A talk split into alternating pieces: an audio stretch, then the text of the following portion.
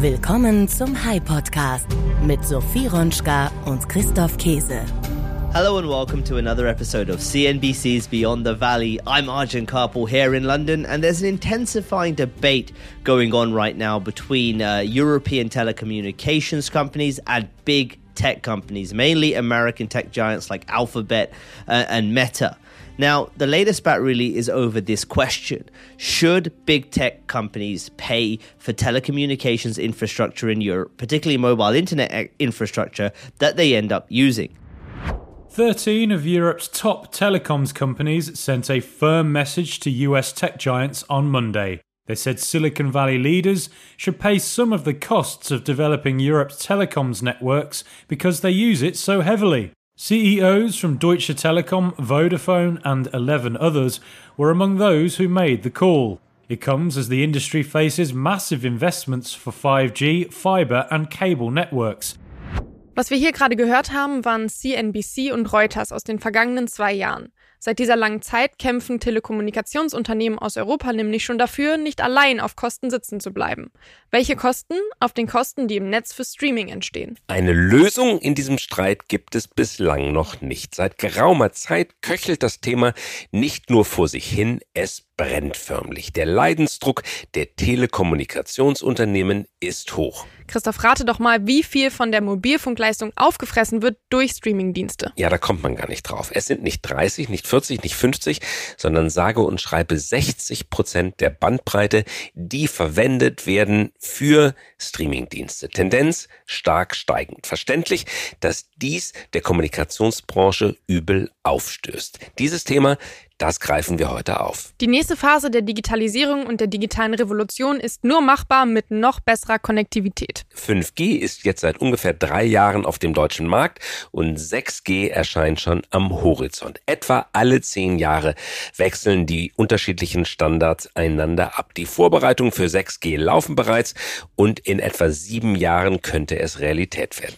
Wie sieht das Netz der Zukunft aus? Darüber reden wir heute mit dem CEO von Telefonica Deutschland. Neben der Telekom und Vodafone eines der drei wichtigsten Telekommunikationsunternehmen in Deutschland. Viele Menschen glauben, Telefonica Deutschland sei eine Art abhängige Nebengesellschaft des spanischen Konzerns Telefonica. In Wahrheit ist Telefonica Deutschland aber eine eigenständige Gesellschaft hier in der Bundesrepublik mit einem eigenen Vorstand, einem eigenen Vorstandsvorsitzenden, also einer der ganz großen Anbieter. Die Hintergründe dieses sich anbahnenden rechtlichen Konflikts erfahren wir nun aus erster Hand von einem der erfahrensten CEOs aus der Branche. Starten wir in die Folge. Starten wir in die Folge. Der High Podcast mit Sophie Ronschka und Christoph Käse. Unser Gast heute ist Markus Haas. Markus Haas arbeitet bereits seit 1998 bei der Telefonica Deutschland und seit Januar 2017 ist er Vorstandsvorsitzender des Unternehmens. Als Chief Operating Officer führte er zuvor das operative Geschäft. Der Volljurist startete seine Karriere als Referent Recht und Regulierung. 2009 wurde er dann Mitglied der Geschäftsführung. Markus Haas schrieb die Erfolgsstory des einstigen Start-ups maßgeblich mit. Heute betreibt das Unternehmen deutschlandweit insgesamt über 46 Millionen Anschlüsse, mehr als 44 Millionen davon sind Mobilfunkanschlüsse. Kein anderer Mobilfunkanbieter in Deutschland verbindet damit so viele Menschen wie die Telefonica Deutschland. Wir hören das Interview mit Markus Haas. Markus Haas, CEO von Telefonica hier in Deutschland. Ganz herzlich willkommen, Markus Haas. Toll, dass du mit dabei bist. Hallo Christoph, grüß dich. Vor kurzem haben 20 europäische Telekommunikations Firmen an die Europäische Kommission geschrieben. Hintergrund Tech-Firmen und Streamingdienste wie Netflix, Amazon Prime, Apple Music und so weiter verstopfen die europäischen Netze, ohne dafür zu bezahlen. Hm, wie hoch ist der Anteil der großen GAFA-Streaming-Dienste an der Netznutzung zurzeit und wie viel zahlen die dafür? Also der Anteil ist fast 60 Prozent ähm, und der ist auch konstant 60 Prozent und der steigt natürlich jährlich auch mit der zusätzlichen Nutzung von mobilen Daten. Was wir ganz klar sehen ist, klar, diese Dienste sind attraktiv für unsere Kunden und Kundinnen. Sie zahlen heute eigentlich gar nichts. Die Netze stehen da. Sie zahlen ein bisschen was für Content Delivery Network, also die Ausspielung. Aber an und für sich, insbesondere im Mobilfunk, investieren wir jährlich einen dreistelligen Millionenbetrag, um zusätzliche Netzkapazitäten zu bauen. Da verdiene ich keinen Euro mehr. Nur wenn ich mein Netz jedes Jahr ungefähr 40 bis 50 Prozent wächst, muss ich alle zwei Jahre die heutige Netzkapazität nochmal hinstellen. Und das mhm. verdoppelt mhm. sich alle zwei Jahre sozusagen. Und das sind schon gewaltige Investitionssummen und die Gewinne werden natürlich nicht in Europa gemacht, wenn nicht in Europa versteuert. Und das ist schon eine wichtige Diskussion. Was aber, glaube ich, der Kern der Diskussion ist, ist auch eine, irgendwo eine verantwortungsvolle Nutzung unserer Netze. Es gibt einen Dienst, nehmen wir mal ähm, YouTube Music. Unsere Kinder nutzen den alle, die schauen sich Musikvideos heute äh, auf YouTube Music an. Und wenn sie nicht bereit sind, 16 Euro im Monat zu zahlen, wird automatisch auch das Musikvideo ausgespielt. Das schaut sich in der U-Bahn natürlich keiner an. Aber das ist sozusagen Daten-Waste, Video-Waste, was als Geschäftsmodell ausgespielt wird. Das ist ein signifikanter Anteil unserer Verkehre im Netz, die keinen Mehrwert generieren. Und nur wenn der Kunde sich freikauft, in Anführungsstrichen mit 16 Euro und das Geschäftsmodell von Google bedient, dann wird die, wird die Videonutzung nicht ausgespielt. Das heißt, Google nutzt ganz bewusst die bestehenden Netze, ähm, bläst da Video Waste durch mit Werbung um Kunden in einem Bezahlmodell zu bekommen, ohne an uns einen Euro zu bezahlen. Und das ist natürlich nicht im Sinne ähm, aller, weil das Netz ist erstens für alle da.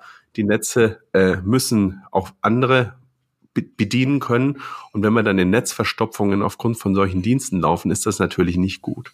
Also Google und andere, aber vor allen Dingen Google spielt Werbung bewusst in einer Frequenz, Häufigkeit und Menge ab, die die Leute in das Abo reintreiben soll, weil es einfach so nervtötet, dass die Leute schon aus Gründen der Selbstverteidigung das Abo abschließen.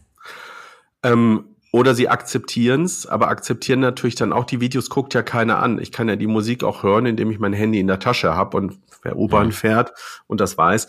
Ähm, der Dienst ist halt kostenlos, deshalb ist ja auch attraktiv und wir haben überhaupt nichts gegen äh, YouTube Music, ähm, im Gegenteil.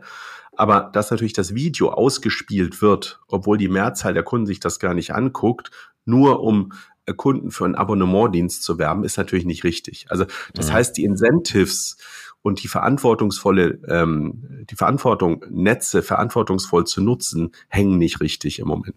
Warum, Markus, ergreift ihr diese Initiative erst jetzt? Die Verleger haben vor 15 Jahren damit begonnen, ihre Urheberrechte besser geschützt sehen zu wollen durch die Europäische Kommission, haben sich damals darum bemüht, genau mit dem Argument Bandbreitennutzung auch die Telekommunikationsunternehmen an Bord zu bekommen, zumindest dafür zu sorgen, dass auch die Telekommunikationsunternehmen sich um die Wahrung ihrer eigenen Rechte bemüht, aber die Telekommunikationsindustrie hat abgewunken. Damals waren zumindest 55 Prozent des Netzes, also gar nicht so viel mehr als äh, oder der Kapazität als äh, heute oder nicht so viel weniger als heute.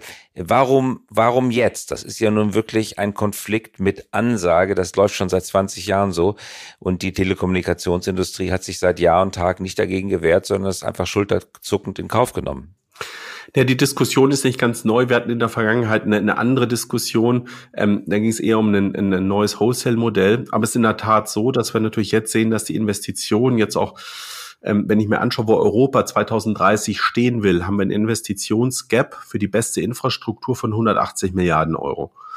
Und damit sind natürlich Kapazitätsinvestitionen mit inkludiert. Und die EU hat sich jetzt auch das erste Mal eigentlich damit beschäftigt, was muss ich tun, um den Menschen in Europa die bestmögliche digitale Infrastruktur zur Verfügung zu stellen hat dieses Investitionsgap identifiziert und sieht natürlich jetzt auch, wie kann ich sicherstellen, dass die Unternehmen hier fit bleiben, auch in Zukunft investieren zu können und letztendlich nicht nur im, im Sisyphus-Rad jedes Jahr die Kapazität nachbauen, die aber keinerlei Mehrwert äh, für die Menschen in Europa und die Netze bringt.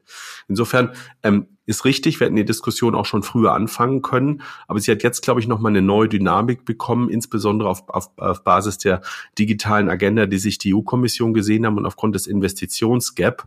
Ähm, und die Argumente liegen natürlich offensichtlich jetzt auch auf dem Tisch, weil die mobile Datennutzung natürlich jetzt äh, in den letzten Jahren signifikant zugenommen hat. Eins ist klar, Google wird nicht freiwillig zahlen. Google hat noch nie freiwillig irgendwas gezahlt. Das bedeutet, ihr müsst mit harten Bandagen kämpfen. Wozu fordert ihr die EU-Kommission auf? Also der erste Schritt ist ja erstmal, dass alle anerkennen, dass ich mit Netzen verantwortungsvoll umgehen muss. Und das heißt, deshalb haben wir auch klar gesagt, ähm, wenn die OTTs bereit sind, auch mit uns zusammenzuarbeiten, wie wir es zum Beispiel auch in der Corona-Krise gemacht haben. Ich muss ja nicht jedes Video auf dem Handy in HD-Qualität oder 4K ausstrahlen, nur weil die Netze da sind. Das entscheidet ja Google, wie die Videos ausgespielt werden oder Netflix. Das heißt, wenn ich mir bewusst bin, dass das Netz eine Ressource ist, die ich sinnvoll nutzen muss, dann kann man zum Beispiel auch gewisse APIs buchen und Qualitäten ausspielen, die für den Kunden gleichwertig sind, aber das Netz nicht so beanspruchen. Das heißt, wir laden die OTTs ein, hier mit uns zusammenzuarbeiten und den Share pro OTT auf ungefähr fünf oder unter fünf Prozent zu bringen. Dann kommen wir auch mit den Kapazitäten klar. Wenn natürlich ein, oder die Dienste so auszugestalten, wie zum Beispiel YouTube Music, dass das Video eben nicht ausgespielt wird. Das ist ein Knopfdruck bei Google dass ich die Musik hören kann, auch mit Werbung hören kann, aber ich muss nicht den Zwangsvideodienst mir angucken. Das ist ja eine Ausgestaltung von Geschäftsmodellen, die aus unserer Sicht erstmal neutral sind. Aber diesen Dialog müssen wir erstmal führen. Und wenn man dann auf den grünen Zweit kommt, ist gut. Und wenn nicht, dann brauchen wir hier auch einen Schiedsrichter, der letztendlich auch die Spielregeln festlegt, wer sich wie an den Kapazitätskosten beteiligt. Und freiwillig werden die nichts machen, dafür sind sie bekannt. Das bedeutet, wenn der Schiedsrichter eingreift, dann bedeutet das Zwangsgebühr, gesetzlich festgelegt, für die Nutzung der Netze an die Telcos? So weit sind wir noch nicht. Also wir haben erstmal transparent aufgelegt, was wir investieren, was wir tun und wir zeigen auch, mit welchen Wegen man ähm, ohne Zahlungen ähm, die Netzkapazität so nutzen kann. Und ich glaube, das, das sollte erstmal auch die Diskussion anregen. Erste OTTs haben sich auch schon gemeldet, mit uns zu sprechen, ähm, weil die Diskussion ist da und die geht auch nicht mehr weg, weil wir wollen ja eine gute Infrastruktur haben. Also insofern hoffe ich schon, dass wir auf Stufe eins wirklich zu einem Einlenken kommen und dass wir die Dienste so ausgestalten, dass sie einfach verträglich mit den Netzkapazitäten sind. Auf eure interne Softwarearchitektur würde ich gerne zu sprechen kommen. Ihr unternehmt gerade einen der anspruchsvollsten und auch anstrengendsten Reformationsschritte, die man sich vorstellen kann. Telefonica schreibt in Deutschland jede Zeile seines Betriebssystems neu. Ziel ist es, die Kommunikation auf die Cloud zu verlegen und die Netze zu virtualisieren. Warum sollen Netze virtualisieren? Aktuell werden? Einerseits, wir kommen vom Kunden her, um einfach eine bessere Performance zu haben. Wenn ich heute eine neue Software aufspiele auf Standorte, muss ich teilweise, ich habe 30.000 Standorte, um auch dem Entwicklung, ich kann ja täglich, wenn ich will, neue Software-Releases haben mit Verbesserungen. Aber so wie, wie wir das auch kennen, letztendlich von äh, unseren Smartphones, wo, ohne dass wir das groß mitbekommen, wir kriegen vielleicht noch eine Info, dass es ein neues Update in der Software für unser Smartphone gibt muss ich natürlich auch sehen, dass ich meine Netze und dass ich meine gesamte Infrastruktur ähnlich over the air komplett umprogrammieren kann, virtuell. Das geht teilweise schon mit den Standorten heute, aber wenn ich das alles in der Cloud habe, vom Kernnetz angefangen über mein gesamtes BSS-System, über mein OSS-System, habe ich natürlich Ende-zu-Ende-Prozesse, virtualisiert und kann damit natürlich auch nach vorne hin Verbesserungen für meine Kunden oder Änderungen viel, viel schneller und einfacher durchführen. Das heißt, das, was wir tun, ist eigentlich die logische Konsequenzen dessen, was technisch eigentlich State of the Art ist was aber in Unternehmen, die 20, 25 Jahre alt sind und die Schritt für Schritt aufgebaut wurden, in der Systemlandschaft eben noch nicht hinterlegt ist. Deshalb gehen wir mhm. mit unserer Transformation, mit allen unseren Applikationen, mit allen Systemen komplett in die Cloud. Also das heißt, unser Mobilfunknetz wird komplett cloudifiziert und gibt uns damit natürlich signifikante bessere Möglichkeiten, schneller zu reagieren, schneller Verbesserungen für unsere Kunden umzusetzen, aber natürlich auch einen deutlichen Vorteil im Go-to-Market mit neuen Produkten, neuen Partnerschaften äh, und Mehrwert für unsere Kunden. Und damit entsteht eine Multidimensionalität, die ist heute, die gar nicht selbstverständlich ist. Viele Menschen denken, hinter Telefonica steht die Marke Telefonica und O2, aber ihr habt viel mehr Marken. Wie viele Marken habt ihr mittlerweile in Deutschland? Also auf unserem Netz werden in Summe mindestens 25 Marken realisiert. Ähm, und ähm, wir sind jetzt seit haben unser Netz genau im Oktober 98 eingeschaltet, das genau vor 25 Jahren. Also unser Netz steht für Wettbewerb und damit schaffen wir natürlich einerseits auch Mehrwert für Kunden. Das heißt, wir bilden die komplette Bandbreite des, der Segmente in Deutschland ab ähm, egal ob jetzt Premium, Massenmarkt, Discount, Ethno-Segmente. Also wir haben sozusagen in allen Marken haben wir für die jeweiligen Segmente die richtigen Angebote und sind damit natürlich auch Marktführer im Konsumentensegment in mhm. Deutschland, weil wir zielgerichtet ähm, die Angebote schneiden können. Und jetzt mit unserer Cloudifizierung können wir in Zukunft noch viel mehr und noch zielgenauere und individuelle Angebote unseren Kunden machen. Nehmen wir, Markus, eine Analogie zum Fernsehen. Als es zwei Fernsehsender oder drei in Deutschland gab, ARD, ZDF und die dritten, haben sich alle darüber gewundert, als Privatfernsehen kam und plötzlich 15, 20 Kanäle gab. Heutzutage gibt es hunderte und tausende Kanäle. Jetzt hast du gerade von 25 Marken gesprochen, die auf dem Netz laufen. Wie wird das in zehn Jahren sein? Sind es dann 250 Marken, 2500 Marken? Marken eine beliebig große Zahl, kann das sein? Oder wie wird das aussehen? Also ich glaube, Konnektivität wird Teil von vielen Angeboten werden. Also jemand, der ein Kindle hat und da ist schon Konnektivität integriert, der fragt sich gar nicht, auf welchem Netz das läuft, das funktioniert. Also er kauft ein Komplettangebot, mhm. kann sich somit Bücher jederzeit runterladen. Das ist ein sehr einfaches Beispiel. Aber in Zukunft, wenn man einen Motorroller kauft oder ähm, irgendeinen, was ich, einen Rasenmäher, da wird da Konnektivität drin sein. Das wird sich mit dem Internet verbinden und keiner fragt sich mehr, Mensch, mhm. ähm, muss ich da jetzt eine SIM-Karte reinstecken? Das heißt, diese B2B2C-Geschäftsmodelle, also dass Konnektivität Teil von Privatkunden, aber auch Geschäftskundenprodukten wird, werden weiter zunehmen, je einfacher es wird. Und da werden auch da wird es völlig irrelevant sein, wenn welche Konnektivität dann genutzt wird. Also wenn ich hatte gerade das Beispiel, wenn ich ein Paket nach Südafrika schicke, möchte ich vielleicht, was ein wichtiger Inhalt ist, äh, Satellitenüberwachung dazu buchen, um zu wissen, wo jetzt genau das Paket gerade ist, wenn es über über ein Schiffweg äh, äh, transportiert wird. Mhm. Das heißt, diese Vision, ich habe auf meinem iPad oder auf, auf welchem Tablet auch immer äh, sozusagen den Kreis und kann alle Dinge, die mir wichtig sind, in irgendeiner Form verbinden. Und wer dann die Konnektivität liefert, ist, ist erstmal zweitrangig, weil ich möchte Dinge verbinden, mein Fahrrad mit einem Sensor, das Auto mit einer guten Verbindung, damit die Kinder surfen können, ein Paket vielleicht zeitweise, damit ich weiß, dass äh, das Paket sicher ankommt und wo sich es gerade aufhält. Dann will ich alle meine Koffer vielleicht irgendwie tracken. Dann habe ich sozusagen ein Ökosystem. Und das wird, glaube ich, auch technisch möglich, dass Konnektivität, ich kann mir mein eigenes privates Netz bauen. Und zwar nicht nur als Unternehmen, sondern auch tatsächlich als Privatmensch. Genau, das ist die Vision, dass ich, weil wir werden alle ein zunehmendes Konnektivitätsbedürfnis haben. Der eine will seinen Kühlschrank verbinden, der andere sein. Und das ist ja heute noch relativ mühsam, ne? also wenn man ehrlich ist, weil ich habe unterschiedliche Ökosysteme, die muss ich zusammenbringen. Aber sozusagen so ein Konnektivitätshub zu haben, der mir ermöglicht zu sehen, wie, wo die Dinge für, also mobilen Konnektivitätshub zu haben, wo ich alles miteinander verbinden kann. Ich kann entscheiden, welche Qualität, welche Sicherheitsstufe, wie lang.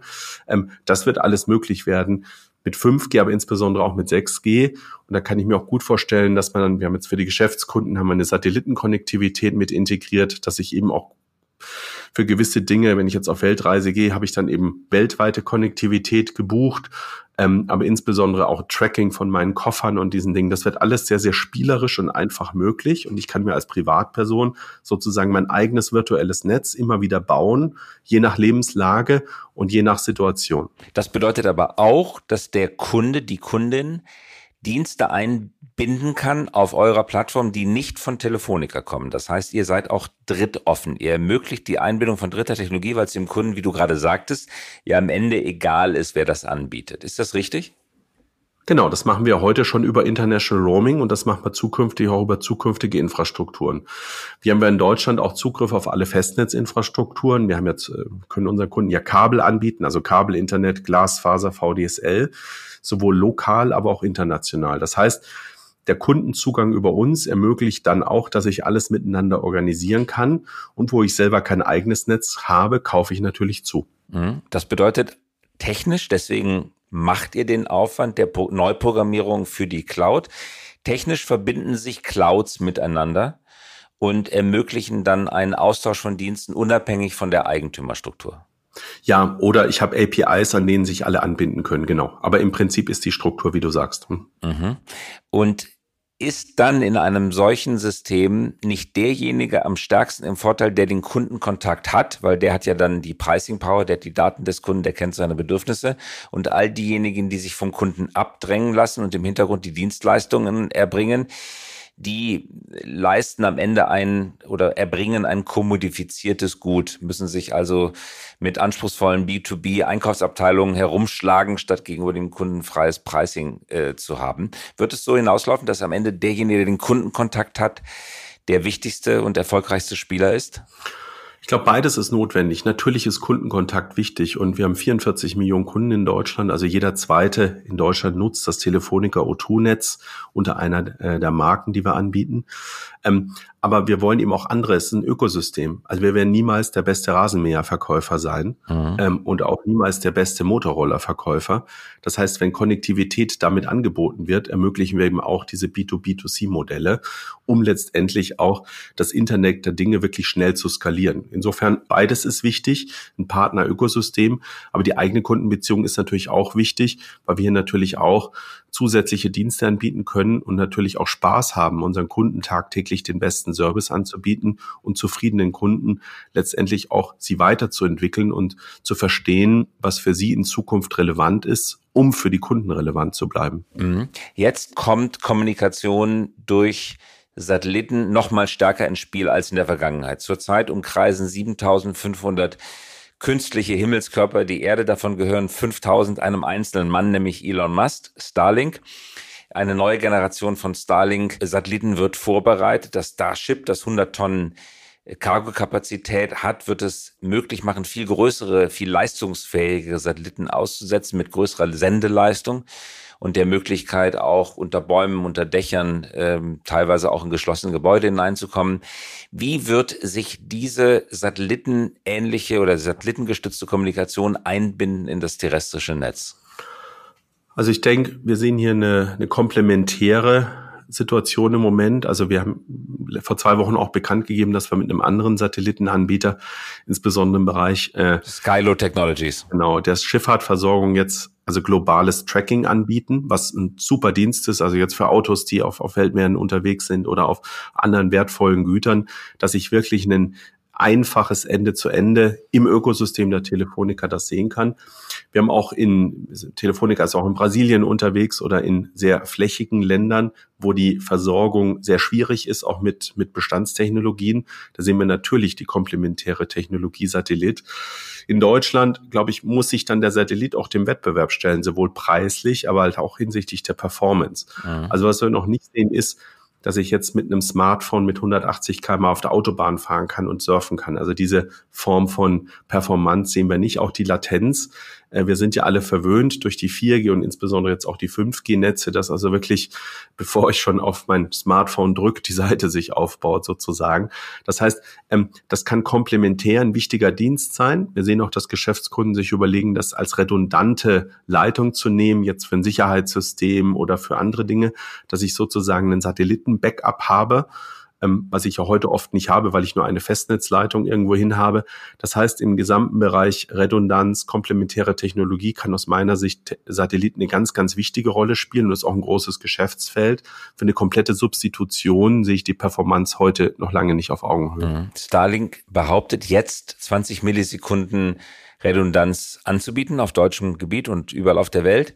Erstens ist das richtig und zweitens, wenn es so ist, 20 Millisekunden, wie vergleicht sich das mit den 5G-Redundanzen und 6G-Redundanzen? Also im High-Performance-Bereich. Entschuldigung, ich also meinte nicht Redundanzen, sondern Latenzen natürlich, Entschuldigung. Nicht Latenz, ja, nee, ja. schon, Frage ist angekommen. Ähm, also wir sind im 5G-Bereich unter einer Millisekunde und bei 6G bin ich äh, im kaum messbaren Bereich. Also das heißt, ist ja auch klar, je näher der Standort ist, desto besser ist die Performance. Und wenn ich natürlich jetzt sehe, für die ganzen KI-basierten Dienste, die ich brauche und die Rechenleistung, die ich eigentlich benötige, um die Cloudifizierung unserer Gesellschaft und die Rechenleistung für die ganzen KI-Dienste umzusetzen, ist der Satellit eigentlich zu weit weg. Also wenn ich jetzt ChatGPT und eine hochperformante Anwendung über Satellit abfahre, habe ich da wenig Spaß, wenn ich das mal so salopp sagen darf. Das heißt, mhm. wir gehen eigentlich eher wieder in eine Densifizierung unserer Netze, weil die Rechenleistung, die ich benötige, wenn, und die Digitalisierung wird stattfinden und die Cloudifizierung auch, ist eigentlich ein umgekehrter Trend. Satellit kann für eine Basisversorgung oder Basisdienste eine gute Redundanz sein, aber für die Performance, die wir eigentlich voraussehen für die nächsten fünf Jahre, was wir an Datenverbrauch jeder haben werden, der wird sich nochmal verzehnfachen pro Person und pro Unternehmen äh, ist das kaum messbar. Ist aus meiner Sicht brauchen wir eher lokale Netze und eine eher äh, eine deutlich stärkere Densifizierung, als äh, dass wir den Satellit als komplettes Substitut nutzen würden. Mhm. Als Kabel und Satellit aufkamen, war eine große theoretische Diskussion darüber, wer eigentlich der Gewinner sein wird. Kabel oder Satellit hat sich herausgestellt, ähnlich wie du es gerade gesagt hast, beide haben ihren Platz gehabt. Wird es auch mit Satellit und terrestrisch so sein? Jeder hat seinen Platz, jeder hat seine Anwendung? Absolut. Und ich glaube, die Märkte sind ja groß genug. Es sind ja alles Wachstumsmärkte, in denen wir unterwegs sind. Ähm, insbesondere, wenn ich mir jetzt anschaue, was bei den Industriediensten kommt. Und insofern, ähm, viele Unternehmen haben heute noch kein globales Tracking. Ähm, die verlassen sich auf Lieferketten oder auf die, auf die Auskünfte ihrer Lieferanten. Das heißt, das Potenzial an Redundanz, an Global Tracking, an komplementären Diensten, wo gar kein Internet heute ist, ähm, der Markt ist groß und da wird es auch eine Zahlungsbereitschaft geben. Das heißt, ich sehe da eigentlich kein Gegeneinander, sondern auch miteinander. Deshalb sprechen ja auch die Telcos mit den Satellitenanbietern, was man sinnvollerweise tun kann, um einfach einen Mehrwert für Kunden anzubieten. Kommen wir auf einige, Markus, bitte politische und geopolitische Fragestellungen. Das eine betrifft die Ausrüstung der Systeme. Die europäischen Anbieter, Ericsson beispielsweise, sind ähm, erfolgreich, auch in der Forschung gut, aber ähm, man hört aus dem Markt, äh, dass chinesische Anbieter äh, wie UI in der technologischen Leistung einen Vorsprung sich erarbeitet haben, äh, der so leicht und so schnell nicht aufzuholen sein wird von amerikanischen, europäischen Anbietern. Ist das richtig? Sagen wir mal so, der Wettbewerb tut allen gut, weil wir natürlich sehen, dass wir insbesondere im Bereich der Softwareentwicklung die europäischen Hersteller deutlich aufgeholt haben. Aber wir wären mit dem 5G-Ausbau in Deutschland, wir haben heute über 90 Prozent Abdeckung, nicht so weit ohne den globalen Wettbewerb. Also ohne die Chinesen. Muss man einfach zur Kenntnis, ja, das muss man einfach zur Kenntnis nehmen. Wir profitieren alle davon, dass es diesen globalen Wettbewerb gibt, weil er bringt letztendlich auch Innovationswettbewerb. Und ähm, der hat uns dazu gebracht, wo wir heute stehen. Und wir wollen ja eigentlich noch schneller und noch besser jeden Tag werden. Insofern, glaube ich, ist es wichtig, hier auch ähm, aus rein technischer Sicht auf jeden Fall diesen globalen Innovationswettbewerb auch aufrechtzuerhalten. Strom ist knapp und teuer. Wie steht es um die Energieeffizienz chinesischer Hersteller in der Netzausrüstung versus europäischer Hersteller? Da sehen wir Unterschiede, ganz klar. Also wir nutzen ja beide im, im Zugangsnetz, also im Kernnetz nutzen wir nur europäische Hersteller und im Antennennetz nutzen wir zwei Hersteller. Und da sehen wir schon, dass die Energieeffizienz ähm, der chinesischen Hersteller heute um den Faktor 20 bis 25 Prozent höher ist, was natürlich bei den aktuellen Energiepreisen natürlich auch einen kommerziellen Impact in meiner P&L hat. Wie schaffen die das? Na ja gut, das ist nochmal eine feinere Aussteuerung, ähm, sehr frühe Entwicklung von Tools, die mir ermöglichen, mein Netz nicht immer auf Volllast zu fahren, sondern insbesondere in nachfrageschwächeren Tageszeiten ähm, weniger Frequenzbänder zu nutzen. Das heißt, um einfach wirklich eine Feinjustierung vorzunehmen, äh, KI-basiert auch. Das heißt, es gibt immer Netz, aber es gibt immer genau so viel Netz, wie benötigt wird und ich, ich, ich äh, blase nicht alle meine Frequenzbänder, auch nachts um, um drei, wo wenig Nachfrage ist, raus, sondern ich kann genau aussteuern, nachfragegerecht und das kann ich eben auch vorhersehen, wenn ich die Technik über einen gewissen Zeitraum nutze, dass ich sozusagen genau so viel Netz in der Luft habe, wie auch nachgefragt wird. Und was ich eben nicht äh, in der Luft haben muss, äh, kann ich äh, an Energie und Strom einsparen. Was würde passieren, wenn die Bundesregierung beschlösse, dass Unternehmen wie Telefonica keine Ausrüstungsgegenstände von chinesischen Herstellern mehr kaufen können? Aus unserer Sicht stellt sich diese Frage im Moment nicht, weil wir einerseits im Kernnetz natürlich freiwillig auf europäische Hersteller gesetzt haben und die Antenne ist ja per se kein besonders intelligentes Netzbauteil. Und in der Schaltstelle diskutieren wir gerade, welche Öffnungen äh, im Net Network Management System ähm, sinnvoll sind. Aber ein Bann an sich würde eigentlich den Innovationswettbewerb behindern. Und ich habe jetzt auch nicht gehört, dass wir hier äh, derzeit über einen kompletten Bann sprechen. Der würde natürlich viel kosten. Müsste sich die Bundesregierung natürlich auch überlegen, wie sie die Netzbetreiber ähm, sozusagen ähm, entschädigt. Ähm, insofern hoffen wir, dass es eine konstruktive Lösung gibt, die insbesondere für Kundinnen und Kunden ähm, die bestmögliche Netzleistung bringt. Mhm. Ähm, Im Ländervergleich schneidet die, im europäischen Ländervergleich die Dachregion, insbesondere Deutschland, bei der Kundenzufriedenheit schlecht ab. Schlusslicht sind wir da. Die Zufriedenheit ist signifikant geringer als im Vergleich zum europäischen Durchschnitt. Woran liegt das? Worauf bezogen, Christoph? Auf die Netzqualität. die Netzqualität. Ähm, was wir sehen ist, ähm, wir haben in Deutschland die höchsten Ausbauverpflichtungen. Darüber spricht nur keiner. Wir haben ja sozusagen gebaut 100 Mbit pro Sekunde für 98 Prozent der Bevölkerung. Wir haben alle Verkehrswege ausgestattet. Das sind die höchsten Standards, die die Bundesnetzagentur in Europa, aber auch weltweit gesetzt hat. Und ähm, richtig ist, dass wir im Bahnbereich immer noch unversorgte Tunnel haben und dass es da noch Nachholbedarf gibt. Aber wenn man sich anschaut, wir haben allein in den letzten drei Jahren 80.000 Netzmaßnahmen umgesetzt. 80.000, also täglich mehrere tausend, um weiße Flecken zu schließen, um mehr Datenkapazität auszubauen, um letztendlich eine optimierte Abstimmung der Zellen durchzuführen. Und wenn man sich die Netztests anguckt, also äh, die einschlägigen, haben die deutschen Netze in den letzten drei Jahren eigentlich aufgeschlossen, insbesondere im Hinblick auf die Schweizer und die österreichischen Netze. Ähm, vielleicht sind wir da ein bisschen zu selbstkritisch und ähm, ich habe es eingangs ja schon gesagt, wir sind in Deutschland und in den Top 3, was den 5G-Ausbau angeht. Also da brauchen wir sich verstecken. Abschließendes äh, Thema, Markus, im, in den verbleibenden Minuten. Volkswirtschaft und Wachstum. Europa oder Deutschland hält innerhalb Europas die rote Laterne. Europa insgesamt im Vergleich mit Asien, mit den USA ausgesprochen wachstumsschwach. Woran liegt das und welche Folgen wird das für unsere Gesellschaft haben?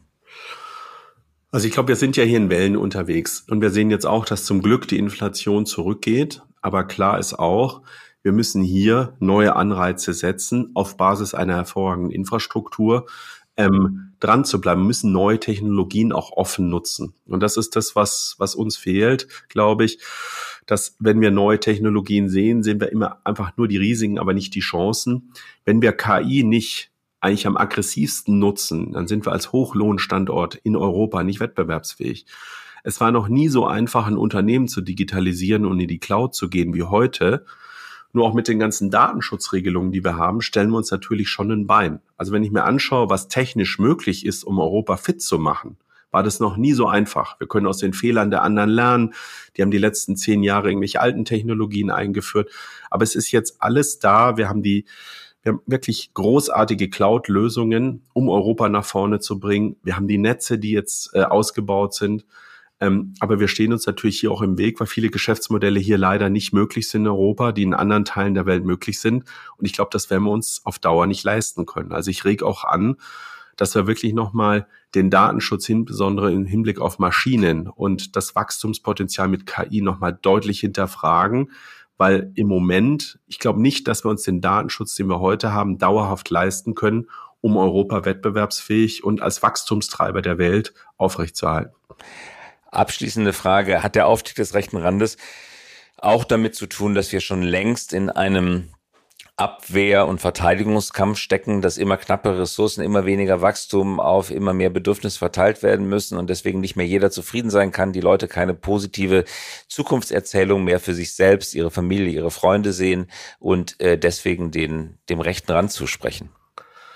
Also das beunruhigt mich persönlich sehr und das ist auch wirklich schockierend, die Umfrageergebnisse, die derzeit äh, gezeigt werden für die, für die extremen Ränder. Und es ist auch schon unsere Aufgabe als Unternehmer, hier ganz klar zu sagen, es gibt Wachstumschancen. Wir müssen nur die Chancen, die wir haben, nutzen. Ähm, und äh, Europa ist ein großartiger Kontinent. Deutschland ist weiterhin der Wachstumstreiber in Europa, auch wenn wir jetzt dieses Jahr leicht in der Rezession sind, ja. Aber wenn ich nach vorne schaue, ähm, wir haben es wirklich in unserer Hand, äh, auch mit der nächsten Generation die Zukunft hier zu gestalten. Aber wir müssen auch wirklich offener, technologieoffener sein, weil Technologie ist nicht böse. Technologie ist für uns in Europa, glaube ich, wirklich der Schlüssel zum Erfolg, um zusätzliches Wachstum zu generieren, um aus diesen Diskussionen, die wir tagtäglich erleben, auch diese negativen Diskussionen, um nach vorne zu kommen und auch wirklich das Glas halb voll zu sehen. Markus Haas, das waren eindringliche Worte. Absolut richtig. Ich glaube, viele unserer Hörerinnen und Hörer werden dir da zustimmen. Danke fürs mit dabei sein und weiter viel Erfolg. Danke dir. Sehr gerne, Christoph. Und was schreibt ihr euch diese Woche auf den Merkzettel? Ich nehme mit, mit den verfügbaren Netzen muss verantwortungsvoller umgegangen werden. Das bedeutet, alle müssen zusammenarbeiten. Anbieter wie Google oder Netflix können dafür beispielsweise regulieren, wie Videocontent ausgespielt wird. Und dadurch würde das Netz weniger belastet werden. Dafür könnte zum Beispiel reguliert werden, dass Videos immer noch in guter Qualität ausgespielt werden, diese aber das Netz weniger beanspruchen. Obwohl wir aber in Deutschland unter den Top 3 sind, was den 5G-Ausbau angeht, schneiden wir bei der Kundenzufriedenheit immer noch schlecht ab.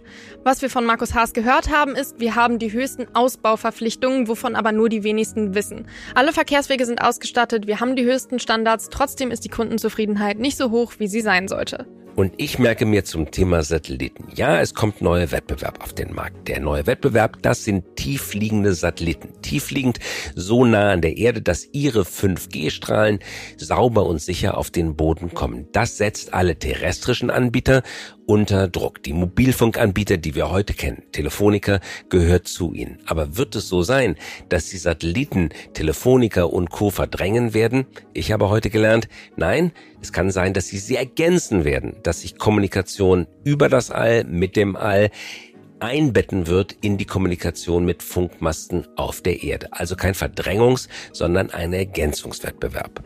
Und den zweiten Punkt, den ich mitnehme aus dem Gespräch mit Markus Haas, wir müssen innovationsfreundlicher werden in diesem Land. Wir haben oft darüber gesprochen in diesem Podcast.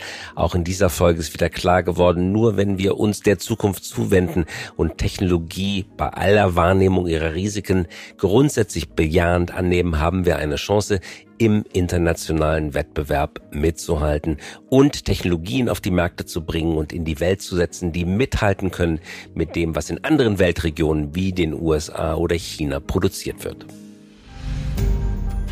Das war es auch schon wieder mit dem High-Podcast für diese Woche. Danke fürs Zuhören und bis nächste Woche. Wann, Christoph? Immer Dienstagmorgens um 5.55 Uhr. Dankeschön, bis nächste Woche. Wir freuen uns, bis nächste Woche. Tschüss. Tschüss.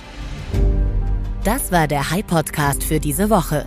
Wenn Sie keine Folge verpassen möchten, immer dienstags um 5.55 Uhr kommen wir heraus. Versprochen. Mögen Sie uns? Dann abonnieren Sie uns jetzt oder hinterlassen Sie einen Like. Wir freuen uns über Anregungen, Kritik und Wünsche. Schreiben Sie uns gerne an podcast.hi.co. Nicht .com, sondern .co. Eine Produktion der Axel Springer High GmbH einer führenden Beratung für Strategie und Umsetzung neuer Geschäftsmodelle. Wir engagieren uns leidenschaftlich für das Wachstum Ihres Unternehmens.